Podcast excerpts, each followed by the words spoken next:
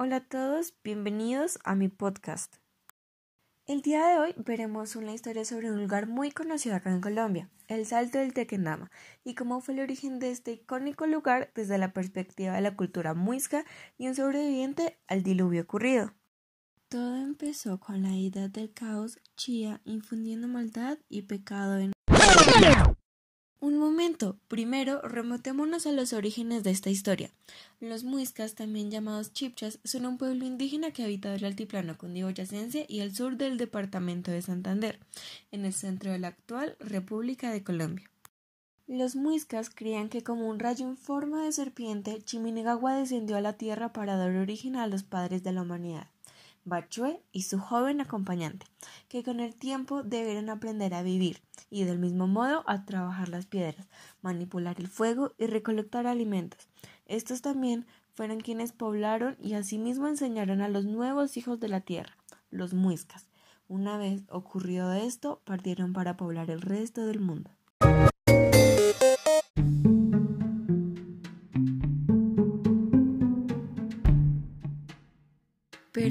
¿Cómo es que se creó el diluvio?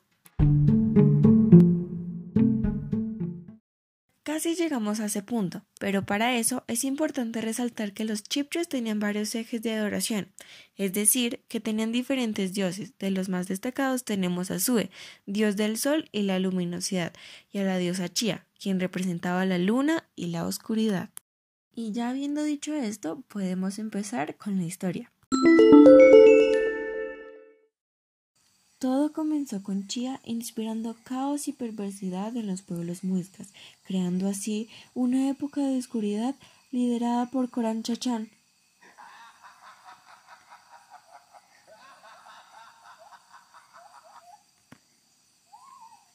En esta época se enseñó a los habitantes todo tipo de mal, desde el robo hasta la magia negra. Incluso los más jóvenes sucumbían a la tentación, prometiendo generaciones y generaciones de oscuridad. En uno de estos pueblos se encontraba una pequeña niña, el en ese entonces pequeña, protagonista de nuestra historia. Muyukta creció entre todo este caos rodeado por una tribu corrompida, esto incluyendo a sus padres. Todo se sentía sucio y podrido, por lo que decide irse a vivir a las afueras del pueblo con sus abuelos.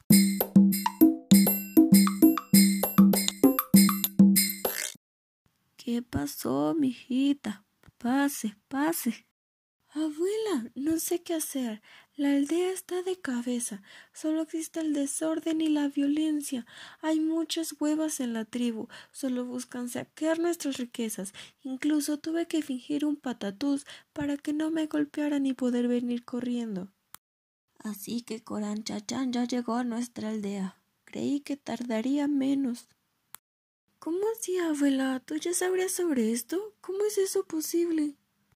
Hay una antigua profecía que cuenta sobre los malos actos de Chia y la llegada de Chipchakun en forma de un gran diluvio, destruyendo toda la maldad.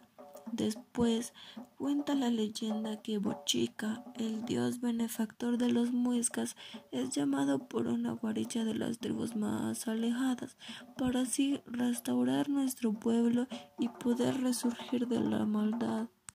¿Es eso cierto? ¿Por qué me cuentas todo esto? Tú, nieta mía, deberás ser esa guarilla que salve nuestro pueblo. Encuentra la manera de contactar a Bochica y salvarnos a todos. Mayukta no entendía nada, nunca había escuchado sobre dicha profecía y ya era demasiado tarde como para volver. En ese punto su aventura ya había comenzado. En el lenguaje muisca la palabra hueva hace referencia a un viajero o una persona de otro lugar, la palabra patatús a una muerte fingida y guarucha hace referencia a una princesa indígena muy valiente. Demonios, no sé por dónde empezar. Lo único que me dijo mi abuela era que tenía que ir a la aldea original y reunir a los padres de los chipchas, la divinidad y la humanidad, para poder despertar a Bochica y que nos salvara a todos, pero no sé si esté a tiempo o si siquiera pueda lograrlo. Como primera parada, Mayukta fue la aldea más grande y reconocida por los chipchas, Funza. Hoy en día, Funza es un municipio colombiano del departamento de Cundinamarca. Forma parte de la provincia de Sabana Occidente y se encuentra conurbada con Bogotá. También actualmente se conmemoran festivales por la riqueza cultural que tuvo, celebrando aspectos como la música y la danza que originalmente se practicaban allí.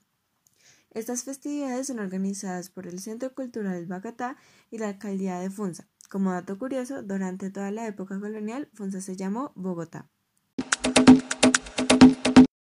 Llegar allí fue algo confuso, pues en el camino Muyukta se encontró con un anciano que vestía lo que parecía ser una camisa larga hasta los tobillos, con bordados suaves y cálidos. Ella no lo conocía, por lo que le fue desconcertante cuando le entregó un extraño objeto. Muyukta, esto es para que recuerdes siempre lo que eres y para lo que viniste al mundo. ¿Quién eres tú y por qué me das esto? Eso tendrás que descubrirlo por ti mismo.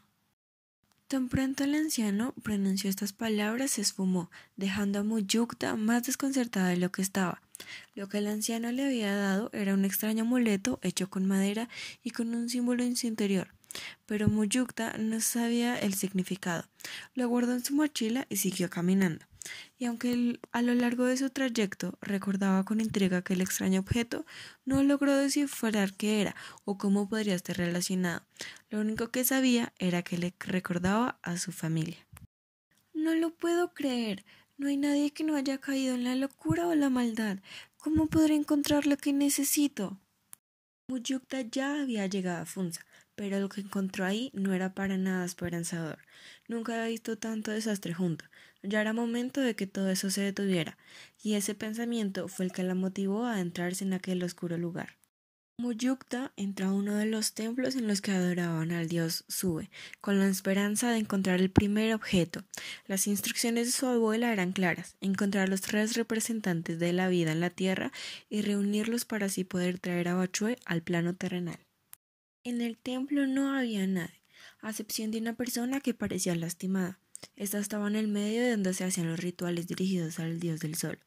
Moyukta creyó que había sido víctima de todo el caos, por lo que fue rápidamente a ayudarle, pero cuando estuvo lo suficientemente cerca, el hombre saltó sobre ella haciendo que se golpeara con una caja que estaba cerca.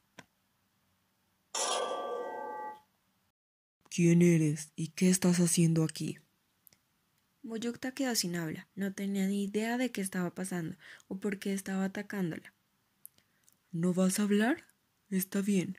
De igual manera te mataré y desecharé junto con los otros que se resistieron a la oscuridad. Nadie va a acabar con mi reinado. La maldad ya se posó en esta tierra y no se irá jamás. ¿Reinado? ¿Acaso tú eres... Pobre niña, ni siquiera sabe a quién se enfrenta. No sé si siquiera por qué me sentí un poco amenazado por tan poca cosa.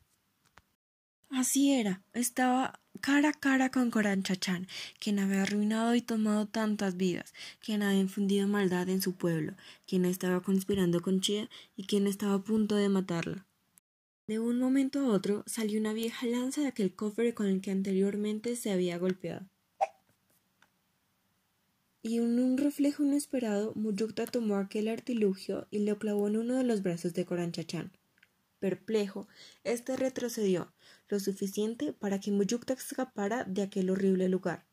Cuando creyó que estaba lo suficientemente lejos, se percató de que había olvidado su maleta. Su primer impulso fue ir por ella, pues ahí tenía su comida y demás cosas para resistir en su viaje, pero no pudo armarse de valor y solo se adentró en el bosque. Ella acurrucada contra un viejo árbol, se dio cuenta de que en su cuello colgaba aquel misterioso regalo, su amuleto. Por alguna razón, al tenerlo cerca, se sintió reconfortada, por lo que se dispuso a dormir en aquel lugar. En la mañana se despertó por el leve movimiento de su extraño objeto. Estaba flotando, incluso jalando su cuello hacia adelante. Nunca había visto tal acto, por lo que lo único que hizo fue seguir el movimiento de este. Cuando al fin se detuvo, habían llegado a otro árbol, este más viejo, tal vez el más viejo de todo el lugar, pero allí estaba Coranchuchan también. En sus manos sostenía dos pequeñas cosas que Muyukta no alcanzaba a distinguir. Las dejó en el medio del árbol y se acercó. Sabía que vendrías. No te reconocí al principio, pero ahora que veo ese pequeño objeto colgando de tu cuello, no me queda duda. Eres la guaricha destinada a acabar con la maldad. Ya dijo que si era verdad y que alguien realmente venía, solo tenía que juntar y destruir las piezas. Así que lo destruiré y luego te mataré. Yo no tengo nada de lo que dices. Coranchachán solo se rió. Este no tardó más en intentar atacarla. Corrió hacia ella sabiendo que solo con sus manos podría asesinarla. No sería la primera vez. Frente a esto, Muyukta solo corrió en círculos alrededor del árbol. Sabía que tenía que conseguir lo que fuera que hubiera puesto en este. Y pensando en eso, se percató de que estaba empezando a salir humo. Cuando el humo se empezó a esparcir en el aire, dejó ver a un hombre y una mujer que estaban completamente de pie al lado del árbol. Parecían dormidos, pero cuando abrieron sus ojos, Koranchachan y Muyukta se detuvieron.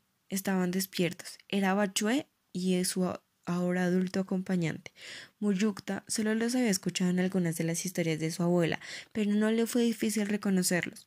Además, cada uno tenía un amuleto parecido al que tenía ella con la diferencia de que uno era brillante, parecía estar hecho de oro. También tenía la forma de una serpiente tallada en él, y el otro tenía dos personas talladas.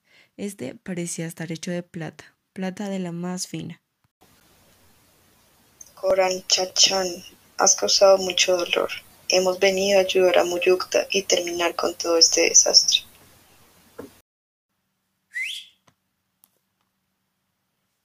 Bachue estaba llamando a los animales que estuvieran cerca.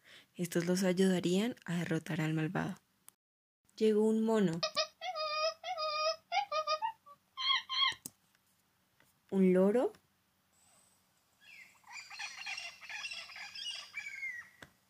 Y un jaguar.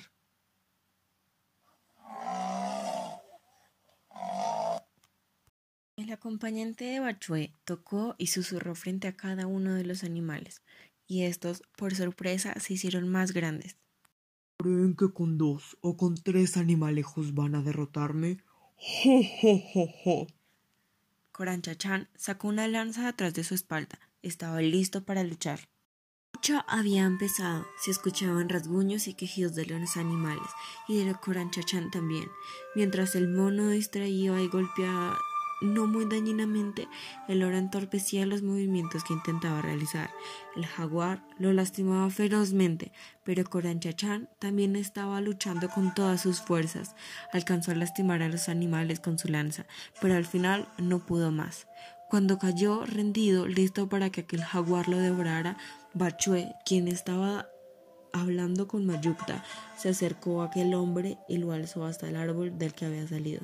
De nuevo se dirigió a Muyukta y dijo Sana a estos animales, te regalo ese don. Caminó hacia el árbol y se despidieron gentilmente. También se llevaron a Chachán, o eso parece ser, pues este se había desaparecido en aquel viejo tronco. Siguiendo las órdenes que le había dado Bachue, se acercó a aquellos animales lastimados por la batalla y un poco desconcertada juntó sus manos frente a estos. No lo podía creer, realmente se estaban sanando. Además, estaban retomando su tamaño original. Al terminar, estaba un poco temerosa sobre lo que podría pasar luego, pero los animales solo se detuvieron un momento y se fueron. Yukta ahora sabía qué tenía que hacer exactamente. Tenía que ir a la montaña que rodeaba su civilización, y en el punto más alto se encontraría una roca. Ahí debía depositar los tres amuletos que todos habían mencionado tanto. Bacho le contó que aquel objeto que le había guiado hasta allí era uno de esos que tenía que poner, siendo precisos el de la humanidad. Cada amuleto significaba algo para la cultura chipcha. El que ella tenía, como su nombre lo dice, simboliza los humanos y la comunidad en la que viven. El segundo, el que tenía dos pequeñas personas, era el amuleto de Bachue. Este simbolizaba a los primeros habitantes de la tierra y sus orígenes. Y el último, el que tenía una serpiente, simbolizaba la divinidad de Bochica y cómo sería su llamado.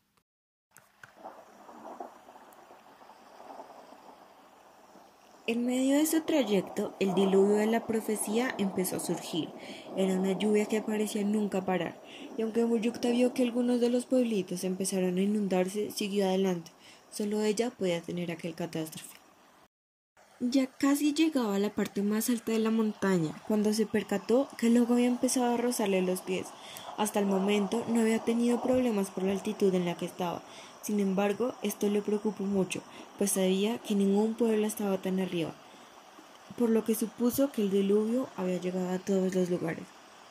Cuando por fin llegó a la piedra en la que debía poner los amuletos, el agua le llegaba a las rodillas, por lo que se apresuró a poner cada uno de estos en su lugar. Listo, había puesto todas las fichas, pero ahora qué? Nadie le había dicho qué tenía que hacer o qué iba a pasar después. Estaba desconcertada y con el agua en los hombros se desató en llanto. Todo lo que había hecho o había servido de nada o tal vez no lo había hecho bien. No lo sabía. Una grande ola vino detrás y la golpeó fuertemente, haciendo que se cayera contra la piedra que tenía enfrente y dejándola inconsciente.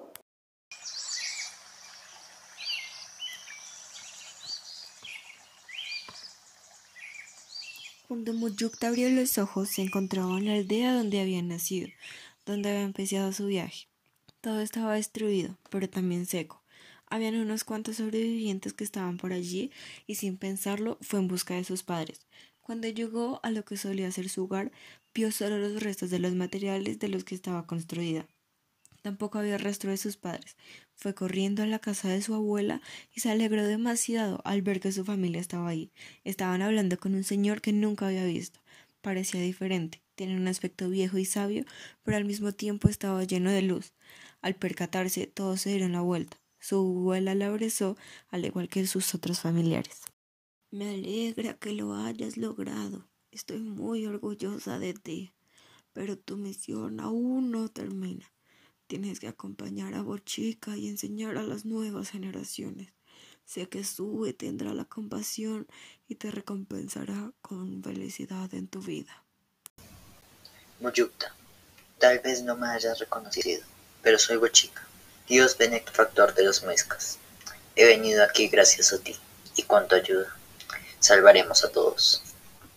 Estaba impresionada, creía que no había logrado su cometido, pero era cierto, Bochica estaba allí, había detenido el diluvio de un golpe, creando el salto de Tequendama y salvado a los muiscas. Eso la llenó de plena felicidad, por lo que decidió que junto a él y a su familia restaurarían su cultura y nacerían unos nuevos muiscas. Y así es como acaba nuestra historia. Muyukta salvó a los muiscas y les enseñó sobre la artesanía y el maíz, y junto a su familia fueron felices por el resto de sus vidas. Muchas gracias por acompañarme en esta nueva edición sobre los muiscas y la historia detrás del salto del Tequendama. Créditos especiales para Mateo Céspedes, que interpretó los diálogos de Bochica, a Luisa Bernal, que interpretó los diálogos de Bachue, y a Victoria Bernal, que interpretó la voz de presentación, a los diálogos de Muyukta, su abuela, el anciano y Coranchachán, además de crear y editar el diálogo y grabación de este podcast. Una vez más, gracias y espero que les haya gustado.